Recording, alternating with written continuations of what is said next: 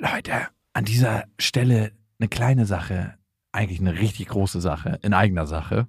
Und zwar sind wir dieses Jahr auf Tour Mhm. im September. Und wir sind in München, in Stuttgart, in Köln, in Wien, Frankfurt, Berlin, Leipzig, Hamburg. Und es ist immer so geil, auf Tour zu sein und alle mal zu sehen. Die Tour heißt Zu hart für den Podcast. Und das ist auch Ich bin Programm. gespannt, was da richtig hart sein wird. Ja, also es wird viel Interaktion geben, es wird viel zum Lachen geben und die Tour oder das, was dort passiert, entsteht gemeinsam mit euch und ich finde, das ist auch die Magie. Das heißt, bei jedem Tourstop ist es irgendwie anders und Mhm. neu für uns, neu für euch und für uns ist es auf jeden Fall immer sehr, sehr magisch. Also sichert euch jetzt schon die Karten München, Stuttgart, Köln, Wien, Frankfurt, Berlin, Leipzig, Hamburg. Ab jetzt 10% härter und Tickets gibt's ab jetzt auf bestefreundinnen.de und in den Shownotes. Eins, zwei, drei. Ich habe, ich habe lieb. Nein, hat nicht Papa lieb. Weil ich das nicht so mag.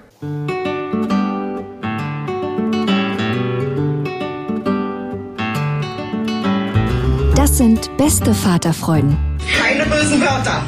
Die Fremde, alte Schöpfe. Setz dich bitte hin. Der langweilige Podcast übers Kinderkriegen mit Max und Jakob. Hallo und herzlich willkommen zu Beste Vaterfreuden. Hello. Weißt du, was der Nachteil ist, wenn man in so einem großen Berliner Mehrfamilienhaus zusammen wohnt? Mit seiner Äh, Ex-Partnerin? Was man sich wahrscheinlich ständig über den Weg läuft. Dass du einen kleinen Spion am Fenster hast, der dein Dating-Game überwacht. Ist es so? ja. Meine Wie? Ex schreibt mir ab und zu, wenn ich mich mit einer Frau date. Hey, viel Spaß, ihr beiden Süßen. Nein. Doch. Einfach so ohne Grund. Ohne Grund. Was ist die Intention dahinter? Keine Ahnung, weil sie mir viel Spaß wünscht. Aber, also entweder will sie nur das Beste für dich und wünscht dir einfach deswegen viel Spaß. Mhm. Oder es gibt dann doch irgendeine Emotion. Es löst ja irgendwas in ihr aus, sonst würde sie ja sowas nicht schreiben. Mhm. Also ich kenne ihren Unterton dabei. Es ist auf jeden Fall nicht wirklich, habt wirklich viel Spaß, ihr beiden Süßen. Also ist es eine Sprachnachricht oder ein geschriebenes? Was? Geschrieben, die Dann liest du nie. also ihre, ihren Unterton. ja. Weil es, es ist Ja, ich kenne aber sie ja mittlerweile und weiß ihren Gesichtsausdruck, wenn sie das schreibt. Das so. ist so, viel Spaß euch beiden Süßen. Gibt's auch noch so ein hinterher? Manchmal schreibt, schickt sie so einen Mhm, Herz-Kussmund. und ich denke mir jedes Mal so, yes, werden wir haben. Ich schreibe immer nur so, danke. Schreib doch nächstes Mal, wieso? Möchtest du auch mit? Möchtest du dazu stoßen? Oh, dazu stoßen. Ich habe letztens auch was anderes erlebt, wo ich dachte so, wow, okay, warum berührt mich das? Warum tangiert mich das in irgendeiner Form? Ich bin so aus dem Haus gekommen mit Lilla und auf einmal sehe ich, wie meine Ex-Freundin vor der Tür mit so einem Typen spricht und dann, als sie uns erblickt, das war zumindest mein Gedanke, so sich ganz schnell aufmacht und der Typ und sie gehen so in die gleiche Richtung. Und ich habe mir den Typen angeguckt und dachte, wirklich? Bist du jetzt bei der Drogenberatung? Nein. Doch, so ein Typ war das. Und ich war richtig erschrocken. Also einmal hat es mich tangiert so, weil ich dachte so, ey, wenn du mit dem Typen unterwegs bist, Alter, wie, warum mich- waren wir, wer bin ich dann? Wertet mich das ab? Das wertet mich richtig ab. wer bin ich dann? Es war so richtig, als ob mir jemand so gerade mit einem Presslufthammer Beton unter den Füßen wegmeißelt. Also wäre es besser, wenn deine Ex-Freundin einen richtig heißen, attraktiven Typen daten würde? Mm, Würde es dir würde ein mir, besseres Gefühl geben? ich glaube, würde mir ein besseres Gefühl Oder würde dann das Gefühl kommen, aha, war ich also doch nicht gut genug? geben. Mm, nö. Ne? Okay. Nö, also würde mich mehr freuen. Also he- heiß und nett muss er auch sein. Also nett ist ein guter Mensch halt. Also klar, ich wünsche mir einen guten Mensch für sie. Und sie ist dann auf jeden Fall weggegangen und Lilla hat natürlich gerufen, Mama, Mama. Und dann war es mir irgendwann zu bunt, weil ich dachte, ey, du bist irgendwie 20 Meter vor uns und hörst deine Tochter nicht? Geht's noch? und dann habe ich halt gerufen, dass sie stehen bleiben soll. Und sie ist einfach davon gegangen. Sie ist dann immer schneller geworden. Dann dachte ich mir, ist auch jetzt albern, hinterher zu rennen. Doch, ich hätte schon gern gesehen, wie du Lilla geschnappt hättest und dann hinterher gejoggt. Hey, hey, wartet doch mal. Habt ihr uns nicht gehört? Und so Ja. ganz naiv das Spiel weiterspielen. Ah, und dann die Konversation auch demnach gelaufen wäre. Na, ach, ihr seid hier, ich habe euch gar nicht gesehen, ich habe euch gar nicht ge Und wie, Lilla hat auch die ganze Zeit gerufen. Ach, wirklich? Ja, und dann dachte ich mir, sie sagt immer so, gib bitte ein bisschen mehr Acht auf Lilla und guck, dass für ihre Bedürfnisse gesorgt wird und so bla bla bla, was ich ja alles sowieso mache. Ich würde sagen, ich bin aufmerksamer und liebevoller Vater. Denk mir immer, nüll mich nicht voll, mach halt selber. Und dann dreht sie sich nicht um, wenn ihre Tochter nach ihr ruft und sie sieht. Da dachte Ja. ich mir so, gerade in diesem Moment fällt diese ganze Welt, die du versuchst für sie zu kreieren, zusammen. Ja. Wir sind dann in den Supermarkt gegangen, weil ich, Weißt du jetzt, ob das irgendwas Ernstes war oder einfach nur irgendein Freund? Hast du da irgend mehr Infos oder? wir sind in den Supermarkt gegangen danach und auf einmal taucht sie da auf. Hä? Sie ist aber in eine ganz andere Richtung gegangen. Also nicht in Richtung Supermarkt. Darum dachte ich mir so, Hä, was machst du denn jetzt hier? Und ich so, wa warum hast du vorhin nicht geantwortet? Und wie geht's dir mit deinem neuen Boy? Und? Und da meinte sie, der Typ, der hat sie einfach nur vor der Tür nach dem Weg gefragt. Und ich bin in dem Moment gekommen, wo die halt genau in diesem, ich habe ja nicht verstanden, was sie gesagt haben und so, wo sie einfach genau darüber gesprochen haben. Die sahen jetzt auch nicht so super vertraut aus oder so, Ja. sondern der Typ hat sie einfach nur nach dem verdammten Weg gefragt. Und für mich sah es so aus, als ob die beiden was hätten. Ja, aber das passt ja nicht zusammen damit, dass sie nicht reagiert hat darauf. und danach ist sie losgelaufen und hat telefoniert ja. und hat uns nicht gehört, weil sie über Noise Cancelling Kopfhörer telefoniert hat. Die Story mit dem Typen nehme ich ihr ab, dass sie uns nicht gehört hat. Also, weil, ey, ganz ehrlich, das kann einfach nicht sein. Die, ey, wenn die so eine Geschmacksverirrung hat, also entweder ist es ein ganz, ganz, ganz toller Mensch, einfach nur. aber wirklich, der sah aus, als ob sie den irgendwie aus dem U-Bahn-Schacht am Kotti rausgezogen hätte und Aber ich hoffe nicht, dass es wirklich was Ernstes ist mit ihr und ihm, sondern Nein, weil, wenn sie das jetzt hört, dann. ja, gut. Und er das vielleicht auch hört und denkt so, ja, bitte. sehe ich wirklich so schlimm aus? Ja, ey, ganz ehrlich, ich will da auch nicht so oberflächlich sein, aber wenn jemand so schon so aussieht, als ob er halt äh, stark süchtig ist, Okay. also auch so vom Schritt her. So. Hatte er vernünftige Schuhe an? Nein, keine Ahnung, habe ich nicht gesehen, aber es sah schon so ganz bisschen in Richtung Substanzmissbrauch aus. Mhm. Und er war auch so super dürr und die Haare waren so ein bisschen auf den Kopf geschossen, da kam ganz viel zusammen. Okay, genug Oberflächlichkeit für diesen Podcast. Nein, das glaube ich ihr, weil, ey, das habe ich jetzt auch noch nie in ihrer Historie Hat denn. Lilla nochmal nachgefragt, als sie dann auf sie gestoßen ist? Mhm. Aber Mama, warum hast du mich nicht gehört oder so? warum hörst du mich nie? Mhm. Oh. Kleine Traumatisierung. Und das mit dem Telefonieren, das glaube ich irgendwie nicht, weil sie versucht sich immer, wenn wir zum Beispiel auch im Innenhof sind und sie gerade zufällig reinkommt und oben in ihre Wohnung will und ich gerade Zeit mit ihr verbringe, vorbeizuschleichen, weil sie denkt, Lilla will die ganze Zeit zu ihr und für sie wäre das so schlimm, ihre Mutter zu sehen dann und sie würde dann am liebsten mitwollen. Und letztes Mal habe ich gesagt, ey, komm doch her und chill kurz fünf Minuten mit Ja. uns. Und dann war Lilla kurz bei ihr auf dem Arm und dann habe ich gesagt, hey, wir müssen jetzt hoch. Und dann ist Lilla auf meinen Arm gekommen und dann sind wir hochgegangen. Und ich dachte mir, es ist doch viel schöner, mit normal umzugehen. Ja, wäre auch für Lilla schön, wenn sie das lernt und versteht. Okay, Ja. Mama ist jetzt nicht für mich zuständig, sondern Papa. Ja. Und durch das Verhalten von deiner Ex-Freundin, wenn sie sich dann so zeigt, das nochmal unterstreicht, dass es halt auch so ist, dass es jetzt die Regel ist, an die wir jetzt hier eingeführt haben. Wäre eigentlich ganz schön. Mhm. Muss ich sie mal fragen. Die Folge stellt ja die Frage, ob Vatersein das Dating-Game verbessert oder verschlechtert. Und wir hatten davor, ich würde sagen, zwei Jahren mal eine Mail zu beantwortet. Und jetzt können wir ein kleines Update geben, weil wir haben mehr Erfahrung gesammelt. Du hast mehr Erfahrung gesammelt. War richtig. Ich nicht so viel. Und meine Angst war ja, auch während des Schwangerseins, wo ich schon wusste, das läuft nicht so richtig gut mehr und ich schon so eine Vorahnung davon bekommen habe, dass wir wahrscheinlich getrennte Wege gehen werden. Hm. Dass ich in meinem Dating-Game jetzt richtig abgefuckt bin. Also, dass ich, dass ein Kind einfach der krasseste Cockblock ist, den es gibt. Das dachtest du schon in der Schwangerschaft. Vielleicht kam mir Toll. ein, zweimal der Gedanke. Hm, Toller Vater. Was hat es mit Vater? Toller Freund. Auch in der Phase. Wenn du da schon darüber Gedanken gemacht hast. Jetzt ist meine noch aktuell Freundin, von der ich mich wahrscheinlich trennen werde, was ich ihr aber noch nicht gesagt habe, aber die Gefühle sind definitiv nicht mehr da. Die Liebe ist da. Ey, die Gefühle waren zu ihr immer da. Es war nur zu schwierig. Ja, und dann zu denken, wenn ich jetzt ein Kind bekomme, wird mein Dating-Game schlechter. Oh Gott, wenn ich das von anderen Menschen hören würde, dann würde ich denken, du bist ein widerliches Arschloch. Ein Arschloch. Ja, ist auf jeden Fall rational betrachtet, aber auf jeden Fall. Verständlich. Ja, nachvollziehbar. es ist verständlich am Ende. Und das ist das Wichtige. Ja. Hättest du safe auch gedacht. Ja, klar. Ich mache hier so einen riesen Fass auf, natürlich. Mhm.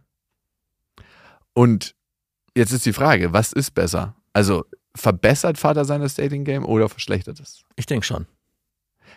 Ich würde nicht unbedingt sagen verbessert, es ist, glaube ich, gleich geblieben, aber es hat dein Spektrum erweitert. es gibt Die mittlerweile Frauen, die ein Kind wollen, unbedingt. So. nicht unbedingt die Frauen, die ein Kind wollen, aber es, du, es, die haften jetzt noch mehr Eigenschaften an. Du bist verantwortungsbewusst, du kannst dich zurücknehmen, du bist jemand, der versorgen kann. Äh, Also es gibt alles, was man vorher vielleicht auch gedacht hätte, wenn man dich oder weiß, wenn man dich dann näher kennenlernt, ist jetzt schon einfach gesetzt. Also es ist von vornherein, in dem Moment, du musst nur noch den Satz fallen lassen, ich habe übrigens eine Tochter und bumm sind diese ganzen Sachen abgehakt. Nee, nee, nee, das reicht nicht. Nee? Nee, nee, nee. Ah, ah, beim Dating-Game nicht. Übrigens gibt es auch einen negativen Faktor. Ja. Zeit. Du hast weniger Zeit. Ah, aber das macht dich auch wieder attraktiver. Ja, er ist nicht so zur Verfügung. Mhm. Und es gibt noch einen anderen Menschen, den wird er immer mehr lieben als mich. Oh, ist Oh. Es, aber das ist so ein bisschen zwiegespalten und so ein bisschen melancholisch, weil es bedeutet ja auch wiederum, dass du sehr verantwortungsvoll mit der Rolle des Vaters umgehst. Und deswegen, Und vielleicht liebt er mich doch noch mal mehr als seine Tochter. äh, die Frau macht, hat, äh, gerät eher in Selbstzweifel, dass sie solche Gedanken hat. Wie kann ich überhaupt darüber nachdenken, ob er mich mehr liebt als sein eigenes Es Kind? ist seine Das Tochter. ist was, was bin ich für ein schlechter Mensch? Deep Throat. Ich muss mich bei ihm entschuldigen. Und erkenntlich zeigen. Und du stehst so, mhm, ja, so Ja. ist es. Das ist mir sehr nahe gegangen gerade. Ja, ich glaube, als Vater ist es definitiv einfacher. Also kommt nah, stimmt nicht ganz. Deine Situation mit einer sehr jungen Tochter ist am, also ich glaube, am, am Anfang ist es einfacher. Ja, und irgendwann ist es, wer ist diese Frau? Ähm, das ist mein Date. Wieso fragst du? Ich will nicht, dass du Dates hast, Papa. Das nervt mich. Auch die, die hier letzte Woche war. genau. Oh, schon wieder, Papa? Dein Ernst? Können wir nicht einmal einen Tag in der Woche zu zweit verbringen? Ey, ja, natürlich, das kann schon irgendwann kommen. Ja, und auch andersrum. Ich meine, am Anfang sind ja Kinder total süß und werden von allen auch gemocht. So, bis, ich würde mal sagen, so, aber ab sechs geht's los, dass man auch als Erwachsene sagen kann, ah nee, äh, doch nicht so ein cooles Kind. Und es könnte ja sein, dass es zukünftige Partnerinnen oder Affären gibt, die sagen, wenn sie dann zur Schule geht, oh, es ist ganz schön ätzend, dieses Kind und Ja. super nervig. Da ist Vielleicht- nichts Niedliches mehr dran und Süßes und Tolles, was man irgendwie dann noch verzeihen würde. Ja, vielleicht verbessert Vater sein das Dating-Game, bis das Kind sechs ist. Ja. Und dann geht's rapide abwärts. Ja. Also, das könnte auch ein bisschen gesteuert sein durch die Mama, ne? Vom Kind. Weil wenn die Mama dem Kind immer einredet, so, alle neuen Frauen vom Papa sind kacke, dann wird das schwierig. Oder durch ihr Verhalten, ne? Und da bin ich gespannt, wie meine Ex darauf reagieren wird. Mhm. Weil bis jetzt war es ja noch nicht der Fall, dass Lilla eine. Weißt du nicht. Hm? Weißt du nicht. Was meinst du? Kann ja sein, dass sie sagt, ja, Papa hat jetzt wieder eine neue Freundin kennengelernt und die ist unmöglich und ist ihr schon so eintrichtert. Boah, das wäre hart. Nein, Aber- das macht sie nicht. Nein. Im Moment würde ich auch sagen, für mich verbessert es eher mein Dating-Game, als es verschlechtert. Aber es liegt auch immer daran, wie du die Vaterrolle annimmst. Ich glaube, wenn du so ein Vater bist, der sagt, ja, ich habe da ein Kind mit einer Frau, das habe ich jetzt noch nie gesehen. Also doch, das habe ich einmal gesehen, ja, glaube ich, Auf dem Foto. auf dem Foto. dann verändert das was. Also dann wirst du nicht unbedingt, glaube ich, attraktiver. Also, aber wenn du deiner Vaterrolle gerecht wirst oder es zumindest versuchst, ne, der Vaterrolle gerecht werden, Mhm. Wie, wie geht das? Dann erzeugt das ein Gefühl der Verlässlichkeit, der Verantwortung, der Liebesfähigkeit, der Zeugungsfähigkeit. Zeugungsfähigkeit. Ganz, ganz wichtiger Punkt Mhm. für Frauen ab 26. Er ist zeugungsfähig. An ihm er hat schon mal schon mal bewiesen. Ja. Aber ich meine, du hast ja deine Tochter noch nie einer Affäre, Beziehung, angehende Beziehung vorgestellt. Es gab einmal die Situation, dass sie eine Frau kennengelernt hat. Aus Versehen, oder wie? Ja. Lag dir da schon nackt im Bett? Naja, es war so, dass ich Besuch hatte. Mhm. Also Lilla schläft ja bei mir im Bett. Ja. Und sie kriegt jetzt nächste Woche oder übernächste Woche baue ich ihr Bett auf. Ja. In ihrem Kinderzimmer dann kriegt sie alles bei sich. Aber irgendwie ist es so cool, auch abends so einzuschlafen und morgens aufzuwachen zusammen. Ich weiß nicht, weil wann ist das Alter, dass man das nicht mehr machen sollte? Sie ist jetzt drei. Ist das legitim? Ja. Das- Und ich sehe sie da auch nicht in ihrem kleinen eigenen Bett. Also es ist groß, aber irgendwie denke ich mir, so ist doch cool für sie. Und da war es so, dass eine Freundin mich dann noch später besucht hatte und irgendwie sind wir versackt. Also dann bin ich in das Gästezimmer mit der Freundin gegangen Mhm. und morgens sind wir dann aufgewacht und Lilla stand am Bett. Oh, Und ich dachte mir so, oh no, verdammt. war das schlimm? Na, sie hat halt gefragt, wer ist diese Frau? So, äh, das ist eine Freundin. Das ist Mama. Denke schnell drüber. Ja, und dann war es halt richtig awkward, weil die ist dann nicht sofort gegangen, Nee, sondern wollte dann noch mit frühstücken klar. und das so erleben, glaube ich.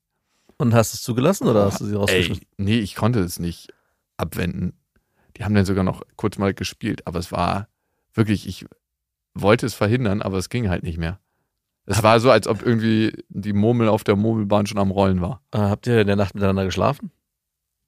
Natürlich. Ach so, ich dachte, ihr seid irgendwie eingeschlafen, also wirklich versackt im Sinne von, ihr habt gequatscht und seid beide irgendwie blöd eingeschlafen. Nein. Und dann am, war der nächste Morgen. Also ihr habt schon, das war ein ganz so normal. eine Freundin war es. Okay.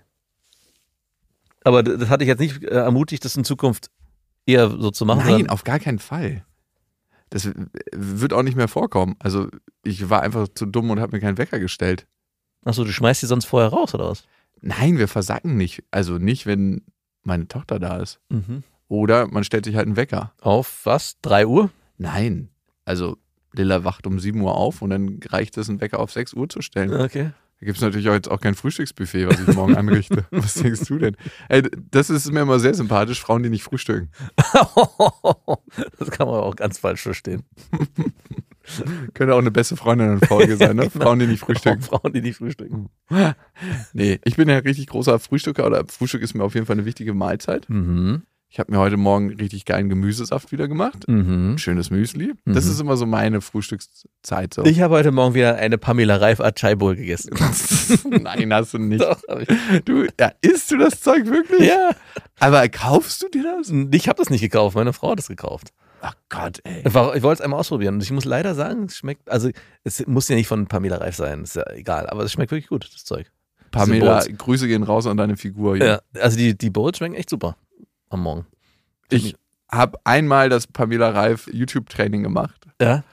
Aber ich war so irritiert, dass sie keinen Tropfen Schweiß vergossen hat in der ganzen Zeit und nicht einmal ihren Gesichtsausdruck verändert hat. Ja, die, ich bin mir auch nicht sicher, ob die ein Mensch ist, so wie die, Die könnte so ein kleiner Roboter sein. ja, ne? die könnte so ein Roboter, so ein Werberoboter. Ja, also weil die ist ja auch immer super verkrampft, wenn sie spricht so, ja, also das heißt schon harte Arbeit, wenn man Influencerin ist. Ähm, das ist ein ganz, ganz, die ist ja so, eigentlich hätte die eine krasse Streberin werden können oder war sie wahrscheinlich. Ist sie, ist sie, Safe. mit Sicherheit. Sonst wäre sie nicht da, wo sie ist. Wo ist sie? Im Am. Instagram-Himmel. Im, Aber im Game. ja, kohletechnisch ist sie mega krass im Game. Also Eigene davor. Respekt. Ja. Aber ich weiß nicht, also sie macht jetzt auf jeden Fall nicht so einen happy Eindruck auf mich. Also sie ist gut, sie lebt halt ihr Leben straight. Hat sie, wie alt ist sie? relativ jung noch, 26? Hat sie Kinder? Nein, Alter, das passt doch gar nicht zu ihrem. Keine Ahnung, ich habe die noch nie verfolgt. Ich habe mir noch nie was von ihr angeguckt. Ich habe nur die Achai, heißt es Achai?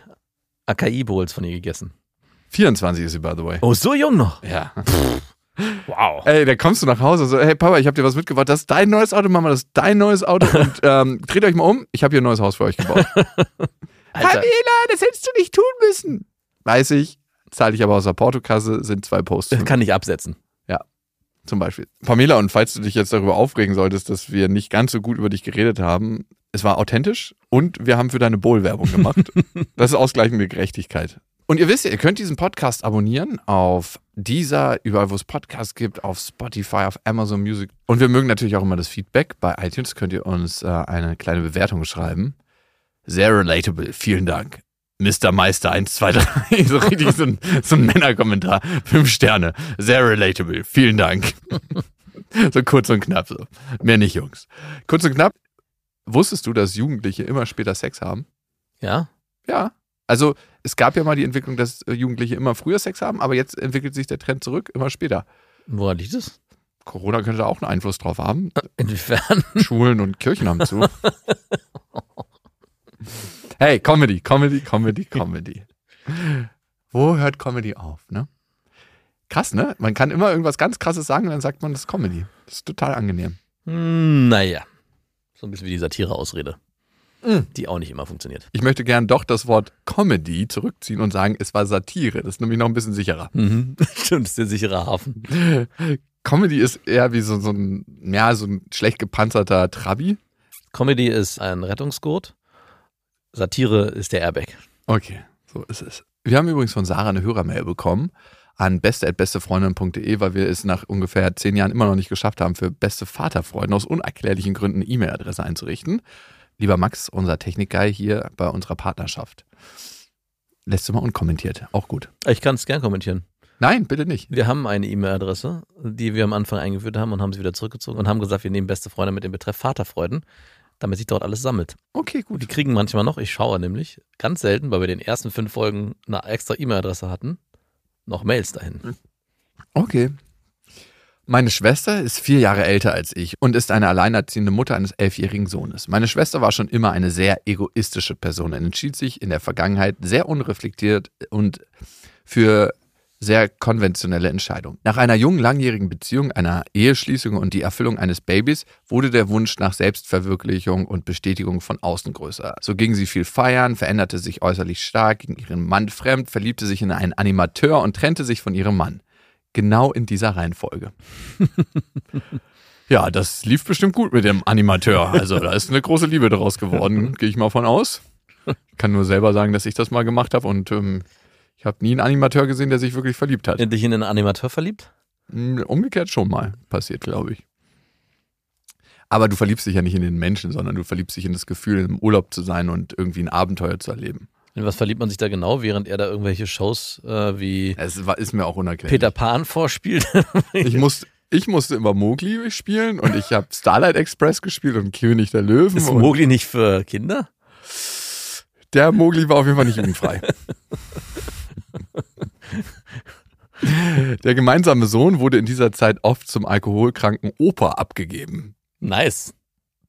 während sie die Mowgli-Show geschaut hat, wahrscheinlich. Für mich war das alles schwierig auszuhalten, da wir selber Scheidungskinder sind und ich selber auch erst fünf Jahre alt war, als sich unsere Eltern getrennt haben. Da meine Schwester nicht unbedingt sehr beliebt bei anderen Frauen ist, wurde ich als kleine Schwester oft als beste Freundin missbraucht. Gegen meinen Willen, obwohl ich sie darum gebeten hatte, damit aufzuhören, wurden mir diverse Tinder-Sex-Geschichten erzählt. Die kinderfreien Wochenenden waren Gold wert. Der Scheidungskampf, aber auch das Aushalten der Schattenseiten des Single-Daseins wurden von ihr selber sehr emotional durchlebt. An ihrer Seite stets ihr junger Sohn, der über die Jahre hinweg zu wenig kindgerechte Aufmerksamkeit bekommen hat und besonders ab circa der Grundschule die falsche Zuneigung der Mutter erhalten hat. Er wurde zum emotionalen Partnersatz und besten Freund, weil ich als Zuhörerin vor Jahren aus meiner Heimat weggezogen bin. Nun bin ich selber Mutter geworden und das zweite Kind ist unterwegs. Meine Schwester und ich haben einen guten Kontakt und Austausch über WhatsApp. Durch die Videos meines Sohnes entstand von ihrer Seite ein erneuter Kinderwunsch. Mir wird ganz anders bei dem Gedanken. In meinen Augen ist das wieder ein ganz egoistischer Wunsch, der hoffentlich nie in Erfüllung gehen wird. Nach langem Zusprechen kümmert sie sich jetzt auch um einen Therapieplatz für ihren Erstgeborenen, der mit ADS nun auf ein Gymnasium geht. Ihre Erziehung besteht sehr viel aus Belohnung und Bestrafung. Das Machtgefälle ist sehr groß. Naja, ich würde ihr am liebsten meinen Text zuschicken, damit sie selber mal lesen kann, was ich von ihr und der Situation und ihrem Kinderwunsch halte. Wie seht ihr das Ganze? Soll ich ihr meine Meinung sagen? Sind manche Menschen einfach nicht fürs Elternsein gemacht? Raus damit. Einfach direkt weiterleiten, dann ist die Arbeit getan. Was spricht denn dagegen? Was könnte im schlimmsten Fall passieren? Dass sie den Kontakt abbricht? Ja, wäre das schlimm? Oder beziehungsweise würde das nicht bedeuten, dass in dem Moment, wo man jemandem klar seine Meinung sagt und er daraufhin den Kontakt abbricht, dass man die Freundschaft schon auch vorher in Frage hätte stellen können? Oder in dem Fall halt die, die Geschwisterbeziehung? Also das ist immer so ein bisschen das Thema, was ich habe, wenn ich mm, Kritik äh, äußere oder weiß nicht was sage zu bestimmten Dingen und mich zurückhalte, was ich natürlich auch tue, mich eigentlich immer frage, warum mache ich es eigentlich nicht? Wenn mir das auf der Zunge liegt, es zu sagen und auch eigentlich ein Bedürfnis ist, wen schütze ich damit, wenn ich es nicht tue? Nur weil es sich so gehört, nur weil man es nicht so macht? Also finde ich immer irgendwie schwierig. Ich glaube, es wäre auch gerade, und gerade bei so einer sensiblen Geschichte, wo du anscheinend äh, auch ein Problem damit hast, oder eine Gefahr siehst, dass vielleicht auch das nächste Kind wieder vernachlässigt werden könnte, ist es, glaube ich, wichtig, äh, da einzugreifen, bevor, ja, man sagt, soll ja nicht sagen, das Kind ist dann nicht gewollt gewesen oder es ist dann halt irgendwie blöd gelaufen. Wenn es dann da ist, ist es da, aber warum muss es erst überhaupt alles entstehen, wenn es vielleicht vorher anders gelöst werden kann? Oder du sprichst mit ihr und merkst vielleicht auch, dass sie sich verändert hat und ein ganz anderes Bewusstsein dafür entwickelt hat durch die Erfahrung, die sie bisher gemacht hat. Das könnte ja auch passieren. Aber sich zurückhalten ist, glaube ich, gerade bei solchen Themen gar nicht gut.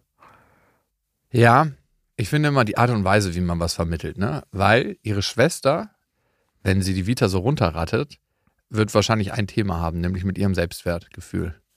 Und inwieweit verbessert das ihr Selbstwertgefühl? Und vielleicht ist das Kind auch eine Art Ersatz, um das nicht spüren zu müssen, der Kommentar der Schwester. Ey, du bist eine schlechte Mutter. Also, wenn die das so runterrasselt, ne, wie sie es uns geschickt hat, dann würde ich als Frau den Eindruck kriegen, ich bin eine unheimlich schlechte Mutter. Ja, und? Ja, und ist sie dann so, äh, dann ist sie doch anscheinend so, also wenn alles stimmt, was sie beschrieben hat, äh, und dann darauf so reagiert, dann scheint sie einfach auch verblendet zu sein. ja, und glaubst du, das hilft dir dann, wenn jemand sagt, ja, es stimmt genau so, du bist eine schlechte Scheißmutter und ich bin deine Schwester, ich bin der Mensch, der dir emotional am nächsten ist und auf den du all die Jahre gebaut hast. Und der wichtigste Mensch in deinem Leben, dein einziger Hafen sagt dir, du bist ein Haufen Scheiße. Naja, vielleicht ist es nicht unbedingt notwendig zu sagen, dass sie ein Haufen Scheiße ist. Aber das sagt diese Mail. Naja, die sagt nicht, du bist ein Haufen Scheiße. Sie Naja, dieses Gefühl kommt rüber. ja, aber, Ja, aber auch das kann, ist in Ordnung. Kann Kann man doch derjenige- Klopapier rüberlegen und das wegspülen. Ist so? derjenige, du sagst doch selber immer, man ist nicht für die Gefühle anderer verantwortlich. In dem Fall ist es ja auch so, und deswegen sage ich ja, man muss natürlich aufpassen. Stimmt Man, auch so nicht in dem Zusammenhang. in dem Moment schon? Nein, man ist nicht für die Gefühle anderer verantwortlich, aber man ist schon dafür verantwortlich, wie man Sachen rüberbringt und Genau. sagt. Also es ist was anderes, wenn ich sage, du bist scheiße, oder? Aber das sagt sie ja Das- nicht. Aber sie sagt, äh, finde ich, in der Mail gibt sie viele Punkte, hebt sie viele Punkte hervor, die man zu Recht ja, in Frage stellen könnte. Und äh, sie sind vielleicht zu hart formuliert aus seiner Sicht und deswegen könnte sich derjenige wie scheiße fühlen. Ich habe jetzt aber nicht das Gefühl gehabt, dass die Sachen, die sie geschrieben hat, ihre Schwester heruntermachen. Also im Sinne von, Was? Ey, wenn du das lesen würdest als Mensch, Ey, ja, du würdest. Gut, es wäre schwer, wenn ich das lesen würde, weil ich dann denken würde, okay, hat sie recht vielleicht mit dem, was sie sagt, dass äh, es vielleicht doch nicht so sinnvoll ist, dass ich mein Kind zu meinem Vater schicke, der Alkoholiker ist. Also das würde ich mich fragen, aber ich habe ja die Situation nicht. Man müsste sich fragen, ob sie reflektiert, genau. ob ihre Schwester reflektiert genug sein oder ob bei ihr wirklich nur ankommt, hey, ich bin scheiße. Ja, und rate mal, was die Antwort sein wird, wenn jemand so ein Leben führt Genau. und wenig reflektiert ist. Genau, ich habe Was wird äh, die Antwort sein? Wahrscheinlich, dass sie sich zurückzieht. Genau. Sie wird sagen, noch nicht mal meine Schwester auf. Noch ja, und warum Schwester ich trotzdem sage, vielleicht, also es, für mich liest sich die Mail auch so in, in Richtung, es reicht jetzt. Also ich habe jetzt so viel probiert, ich meine, wir kriegen ja nur einen Auszug, aber ich vermute mal, dass auch sie wahrscheinlich schon mit blumigeren Worten versucht hat, ihrer Schwester zu erklären, hey, vielleicht ist es nicht ganz so gut, wenn du das so und so handhabst, vielleicht probier doch mal das und das. Also auch ganz sensibel versucht hat, in diese Sache ranzugehen. Und ich glaube, es gibt bei vielen Menschen aber irgendwann auch mal den Punkt, dass sie sagen so, es reicht mir jetzt, ich habe jetzt lang genug die Samthandschuhe angezogen, äh, ich kämpfe jetzt einmal mit härteren Bandagen. Ja, jetzt muss es auch mal langsam knallen. Du, und ganz ehrlich, ich kenne es noch aus der Jugendhilfezeit, wo man ja auch gerade mit Jugendlichen immer sehr sensibel und sehr vorsichtig sprechen muss. Und irgendwann, ich glaube, das geht jedem Erzieher, der da gearbeitet hat, so ist auch mal gut. Also ich, auch Jetzt ich, auch mal Tacheles. auch ich erlebe, Du mich, bist aus dem Elternhaus, bist zu uns hergekommen und so undankbar. Also wirklich. nee, nicht So? undankbar, aber es geht dann wirklich, dass man auch irgendwann die Sachen klar benennt und nicht unbedingt Rücksicht drauf nimmt, was das bei dem anderen auslöst, auch wenn der unreflektiert ist. Und das nicht so annehmen kann, wie er es vielleicht annehmen sollte, nämlich als ernst gemeinte Kritik, sondern halt bei dem das Gefühl haften bleibt, oh, bin ich scheiße. Also, was dafür spricht, dass sie ihr sagt, was sie wirklich denkt, ist, dass es eine maximale Authentizität zwischen euch beiden erzeugt. Und vielleicht auch eine Form der Abgrenzung für sie. Eine Form der Abgrenzung, aber durch diese Authentizität und Wahrhaftigkeit eine bessere Beziehung im Sinne von echter. Genau. Und das ist, glaube ich, gut, weil das ist was, was im Raum ist und was eh gespürt wird. Und vielleicht fühlst du dich ja auch ein bisschen verantwortlich für was dem ungeborenen Kind vielleicht widerfahren könnte, weil du es schon mal gesehen hast, Mhm. Weil du es schon mal erlebt hast. Und damit äußerst du das, was in dir vorgeht. Das ist immer wichtig. Die Frage ist, wie sagst du es ihr? Gibt es einen Weg, dass du es ihr so sagen kannst, dass sie es auch aufnehmen kann? Oder gibt es nur diesen, ey, du bist scheiße? Ja, du sagst immer so, du bist scheiße. Sie sagt ja nicht, du bist scheiße. Naja, in dem Moment, wo du die Person und nicht ihr Verhalten kritisierst, wird es schwierig. Und bei ihr ist es eine Mischung. Also, meine Schwester ist eine extrem egoistische Person, Mhm. schwierig. Meine Schwester verhält sich egoistisch, besser. Ja. Es ist eigentlich egal. Raus damit.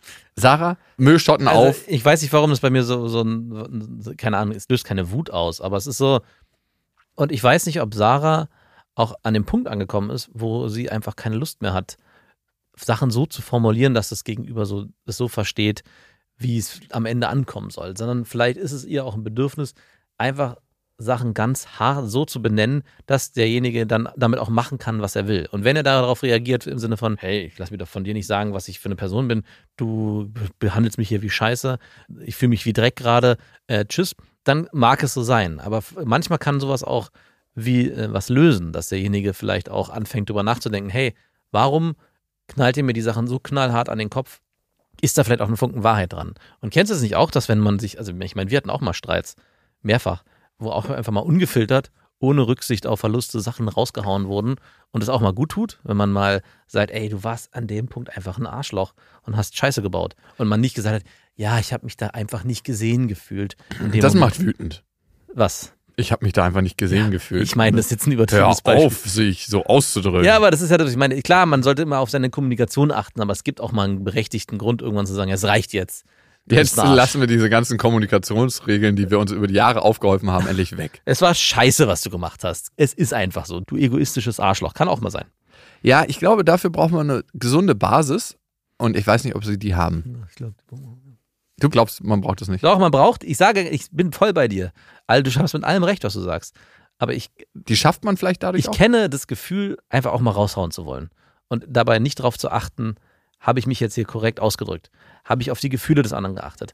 Sondern einfach nur die Sachen so zu formulieren, wie man sie selber wahrnimmt, weil das ist die, ist ja auch eine gewisse Wahrheit dahinter. In dem Moment, wo ich authentisch sage, ich, du bist ein Egoist, du Arsch, als Beispiel. Ja, du formulierst das so wie jemand, der mit einem Bomber über Genau. irgendwie ein Land fährt und sagt, hier ist der Feind, hier drücke ich auf den Knopf. Und das muss halt auch manchmal sein, Also nicht das mit dem Bomber, aber mit dem Ausformulieren. mit dem Knopf.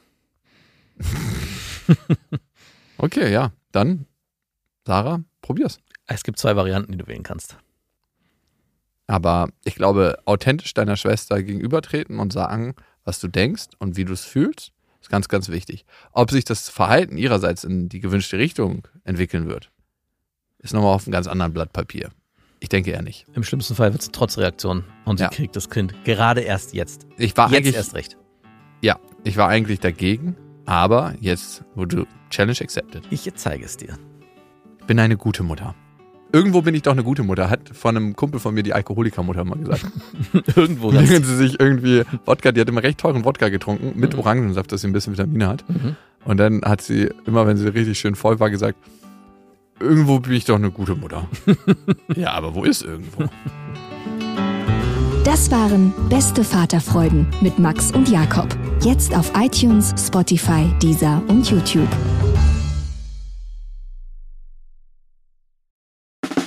Der 7-One-Audio-Podcast-Tipp.